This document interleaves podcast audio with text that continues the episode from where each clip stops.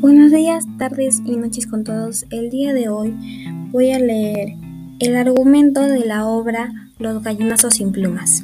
Bueno, iniciaremos con la lectura.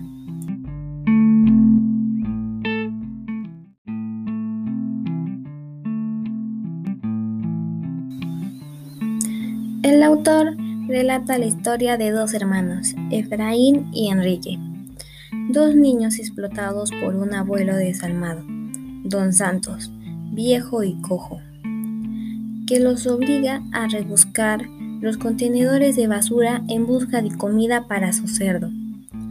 Ambos niños se enferman, pero el abuelo insiste en hacerlos trabajar. Enrique se hace cargo de todo el trabajo y lleva a casa a un perro para que haga compañía a su hermano, que se halla más delicado. Pero el abuelo aprovecha la ausencia de Enrique para matar al perro y darlo como alimento al cerdo. Enrique regresa a la casa, descubre los restos del perro y discute con su abuelo. Este resbala su pata de palo se rompe y cae dentro del chiquero. Y debido a su cojera, no puede levantarse.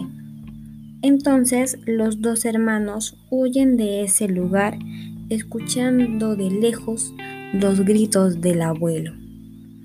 El relato finaliza sugiriendo que el abuelo se convierte en víctima de su propio cerdo.